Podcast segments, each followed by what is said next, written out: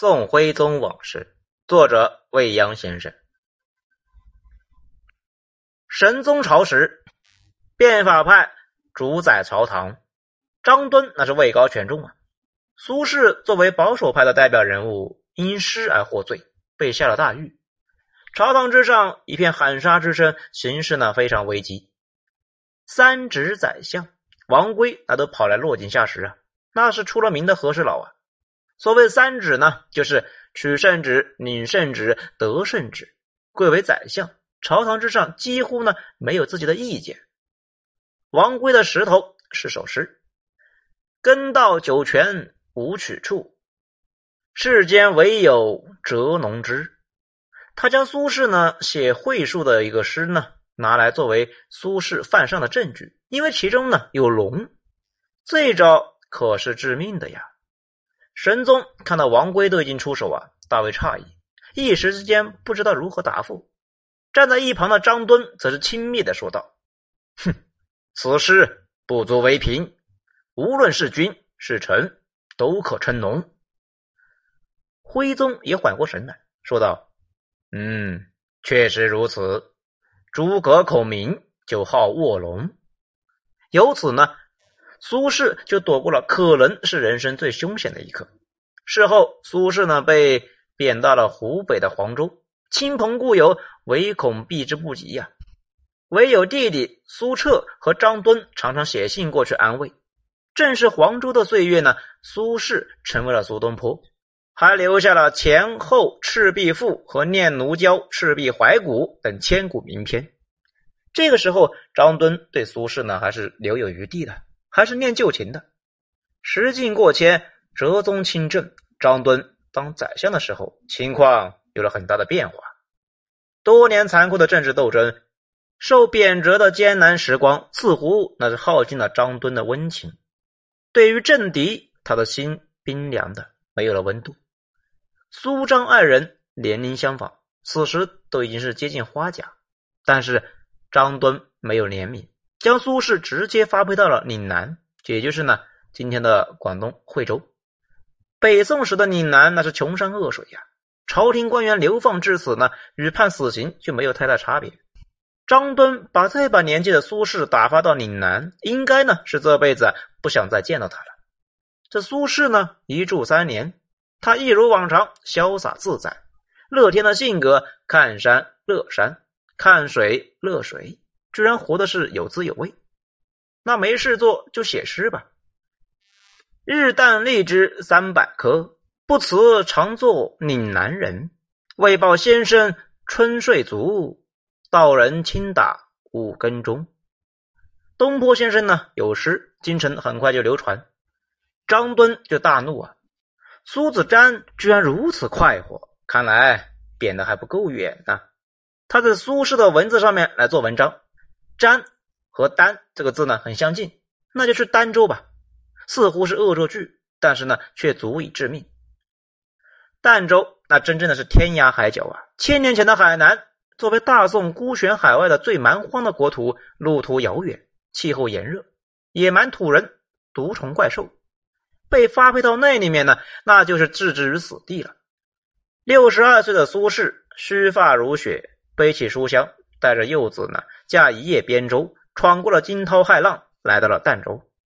登船的那一刻，他一定无数次的回望大陆。他知道啊，回不去了。张敦这一次是要杀人了，杀老朋友。东坡先生也似乎呢在劫难逃。他是知道典故的。唐朝的宰相李德裕是牛李党争的核心人物，风光的时候官居太尉，封魏国公。一朝失势就被贬海南崖山，极品呢从八品下，由云端坠入烂泥塘。据说李德裕呢整日登高遥望长安，望眼欲穿，老泪纵横呢。不可能再回长安的他呢，孤独的流连于崖山的山水。有一次路过一座寺庙，见到墙上呢挂了一排葫芦，便好奇的问方丈：“葫芦里面卖的是什么药啊？”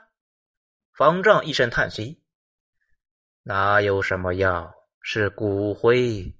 这些人都是来自于长安，被贬到了此地，回不了故乡，只能够牺牲在葫芦里面。李德裕骇然，当夜卒。这不知道东坡先生是否见过那些葫芦呢？这世事如棋局，当苏轼绝了再回大陆的之念想，抱着老死海南之心的时候，朝局再次发生逆转，哲宗驾崩，徽宗继位，苏轼呢被赦了。苏轼居然活着跨过了海峡，而张敦则是摇摇欲坠。苏轼路过金陵的时候，张敦的儿子呢在此为官。对于老父亲和苏轼之间的几十年的恩恩怨怨，做儿子的当然是心知肚明。他无颜去见苏轼，便写了一封很长的信，托人呢送给苏轼。信写的是哀婉动人，核心的意思呢就一条：希望重回政坛的苏轼能够放他父亲一马。儿子那是救父心切呀，固然是可以理解的。但是呢，他以己度人，还是小看了苏轼。苏轼修书一封，深情回忆了与张敦四十年的交往，言辞恳切。宽厚有爱，张敦曾经是拳拳到肉、刀刀致命的往事，被风轻云淡的一笔带过。张敦、苏轼相知一生，相交一生，相争一生，一生功过，后人自有评论。至少呢，在对待朋友这上面呢，高下立分。苏轼跨过了海峡，渡过了长江，还是回不了东京。他驾鹤西游。随风而去，千古东坡。苏轼，张敦的朋友；王安石，张敦的伯乐。张敦很牛，二十二岁呢就中进士。不过王安石他更牛啊，二十一岁中进士，而且呢他原本是状元人选，只不过啊因为皇帝呢咬文嚼字，丢了状元的头衔。张敦虽然狂妄，但是对于王安石则是心悦诚服。毕竟呢，千里马常有，伯乐不常有。王安石这样的千古名臣，那更是伯乐中的伯乐。如果没有王安石，以张敦的才学和正身，日后进京甚至担任宰相，那也是大概率的事件。至于他能否走出自己的为政之道，成为不是王安石的王安石，我们呢无法去假设。不过以他的性格呢，他注定不会是默默无闻的。毫无疑问。王安石的变法新政给了张敦更大的舞台，让他走入了大历史。后人谈论王安石变法，张敦那是注定无法绕过的。虽然毁誉参半，可能呢毁多过誉。王安石先派他是到地方任职，张敦去了湖南。北宋时期，湖南的部分地区那还是蛮夷之地啊。这些地区呢，名义上奉宋为正朔。但实际上处于自治的状态，当地蛮族杂居，刀耕火种，打鱼行猎，互相攻伐，战乱不止。民族问题历朝历代都是个棘手的问题，也最能够考验为政者的智慧。张敦到任之后，刚柔并济，恩威并施，刚的更刚，柔的更柔，最终呢，让这些蛮夷献图纳土，完全归顺了大宋。此为大功一件。东京的王安石那是都看在眼里边，变法急需用人。很快呢，张敦在进京，自此追随王安石左右，开始了变法大业。他跟的是彪悍千秋的人，干的呢是千秋议论的事。时势造英雄，张敦的人生从此波澜壮阔。好，我是小雷子，这章到这里，下一章再说。